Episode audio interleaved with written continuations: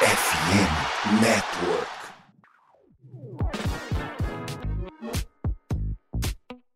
Oiê, tudo bem com vocês? Eu sou a Erika e eu tô aqui hoje sozinha na estreia do nosso Passando a Limpo para falarmos rapidinho de tudo que rolou na semana da NHL. O Passando a Limpo é um novo quadro do Tic Tac Go, o portal que traz todas as atualizações sobre as melhores ligas de hockey no gelo de um jeito dinâmico, fluido e divertido. Siga a gente no Twitter, no Instagram e no TikTok. É só procurar por TicTacGo. Também se inscreva no nosso canal do YouTube procurando por TicTacGo por lá também. Ou vai aqui na descrição do episódio que todos os links vão estar disponíveis para vocês. Então, sobe no nosso Zamboni, vamos dar uma limpada no gelo e vem ver tudo o que aconteceu na primeira semana da temporada 2022-23 da NHL.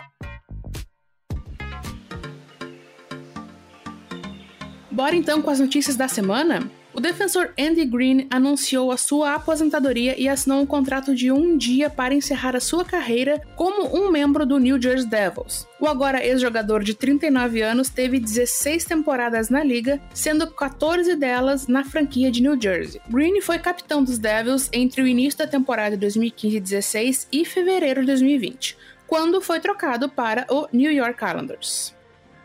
O Buffalo Sabres anunciou que Kyle Okposo será o capitão do time na temporada 2022-23. Além de se tornar o vigésimo jogador com um 100 sua jersey da equipe, ele entra para uma curta lista de capitões negros na história da liga, sendo apenas o terceiro. Dirk Graham, do Chicago Blackhawks, foi o primeiro jogador negro a receber esta honra entre 1989 e 1995. O último foi Jerome Ginla, que capitaneou o Calgary Flames por quase 10 anos entre 2003 e 2013. Ainda falando dos Sabres, eles renovaram com o head coach Dom Granato por mais dois anos. Granato será o técnico pelo menos até a temporada 2025-26. Outro time que renovou com o seu head coach foi o Calgary Flames. Daryl Sutter é o atual vencedor do Jack Adams Award, que é o prêmio dado ao melhor técnico da temporada, e fica no cargo pelo menos até 2024-25. Fora do assunto NHL, mas extremamente importante, foi o anúncio que Scott Smith, presidente do Hockey Canada, e todo o conselho administrativo da organização se demitiram. O escândalo envolvendo o Hockey Canada é muito grave e complicado demais pra gente resumir aqui em poucas palavras. Mas ele iniciou após vir à tona que eles pagaram acordos com mulheres que acusaram jogadores de abuso sexual. Além disso, após a investigação, descobriram também que o Hockey Canada mantinha um fundo de reserva para pagar tal tipo de acordo. Isso gerou toda uma discussão sobre a cultura do hockey, o que a gente sempre comenta por aqui também, que é extremamente problemática. É, isso tudo também aconteceu, todas essas demissões, uh, só depois que vários patrocinadores anunciarem que estavam encerrando relações com a organização. Então, quando doeu no bolso, foi que eles finalmente tomaram uma atitude de verdade, né? A gente ainda vai fazer um episódio aqui no TTG sobre isso ainda, viu? A gente tá prometendo algum tempo, mas pela, pela delicadeza do assunto e por causa de questões pessoais de tempo, a gente não conseguiu fazer ainda, mas vamos trazer aqui para vocês tudo o que rolou nesse, nesse triste escândalo, né? Após o anúncio das demissões, as jogadoras da seleção de hóquei feminino lançaram um comunicado pedindo um lugar na mesa e representação igual entre homens e mulheres no conselho e na instituição.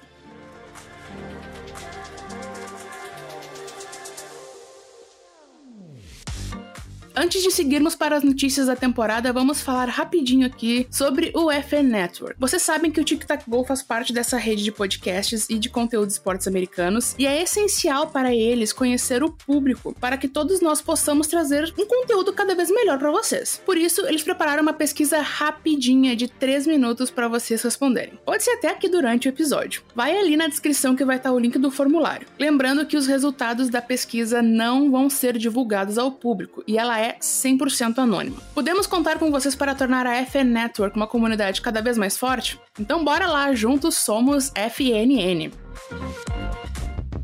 Agora vamos falar sobre a temporada 2022-23 que já começou. E foi lá no dia 7 de outubro, com o primeiro jogo da Global Series. É, mas a estreia oficial, segundo a própria liga, foi no dia 11 de outubro. É, ainda assim, aqueles jogos entre Nashville Predators e San Jose Sharks valeram pra tabela, viu? Mesmo que eles tenham sido jogados durante a pré-temporada da NHL. Confuso, eu sei, mas é a NHL, a gente sabe muito bem como é que eles trabalham.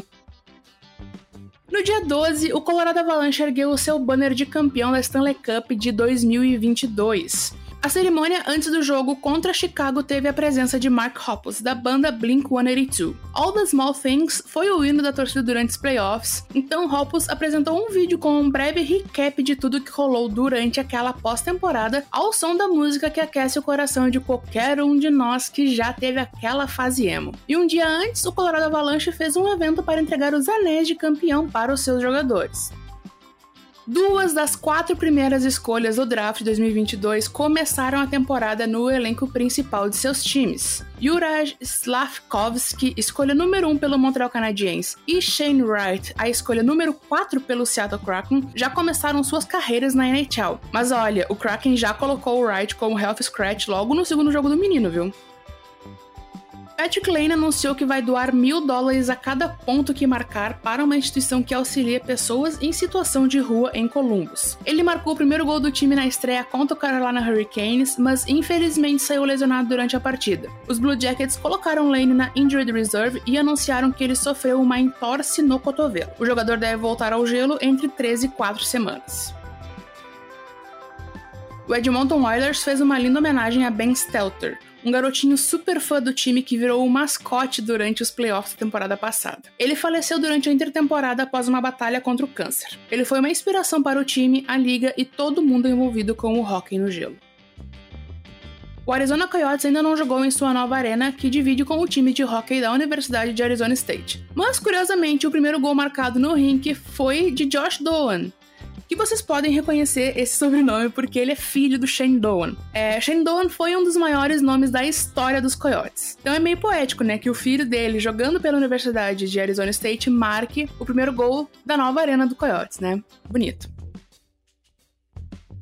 Willie O'Ree comemorou o seu aniversário de 87 anos no sábado, dia 15. Ele foi o primeiro jogador negro da NHL e quebrou a barreira de cor ao vestir uma camisa da liga na temporada de 1960 e 61. O'Ree participou de 43 jogos pelo Boston Bruins, mas passou o resto de sua carreira em ligas menores. Ele passou a fazer parte do Hall da Fama do hockey em 2018, acompanhado de outros três jogadores negros icônicos: Grant Fur, Angela James e Jerome Ginla. Willie O'Ree segue sendo venerado por todo o mundo do hockey e até fora dele.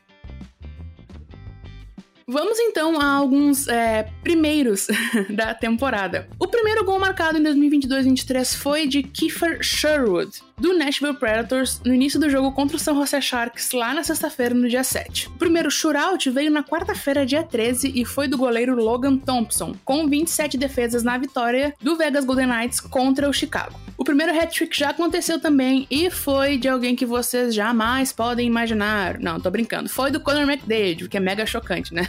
Ele marcou os três gols na vitória contra o Vancouver Canucks por 5 a 3 na quarta-feira, no dia 13. Ele também chegou na marca de 700 pontos e se tornou o sexto jogador a alcançar a marca mais rápido na história da liga. Tivemos também calouros com seus primeiros gols na carreira na NHL. JJ Peterka do Buffalo Sabres, Alexander Holtz do New Jersey Devils, Wyatt Jones Johnston do Dallas Stars e Elmer Soderblom do Detroit Red Wings marcaram já os seus primeiros gols em suas carreiras. Parabéns para os meninos! Mas também uma primeira vez que é bem estranha, mas é uma ótima trivia, é que temos o primeiro jogador com um sobrenome que começa com X na história da NHL. Arbor Chekai, do Montreal Canadiens, fez a sua estreia na liga. O sobrenome dele se soletra X-H-E-K-A-J mas o X não é pronunciado. Mas ainda assim, para os amantes das estatísticas estranhas, é algo bem especial. Chekai é um defensor canadense e filho de imigrantes. Seu pai é do Kosovo e sua mãe é da Tchequia. Por fim, então, vamos falar das três estrelas do TTG, que são os três destaques da semana. Artemi Panarin, do New York Rangers, teve seis pontos, sendo um gol e cinco assistências, e esse gol foi um golaço, diga-se de passagem. É, Hunter, do Colorado Avalanche, teve cinco pontos, sendo todos eles assistências, e Conor McDavid, do Edmonton Oilers, teve quatro pontos, sendo o hat-trick dele, os três gols, e uma assistência.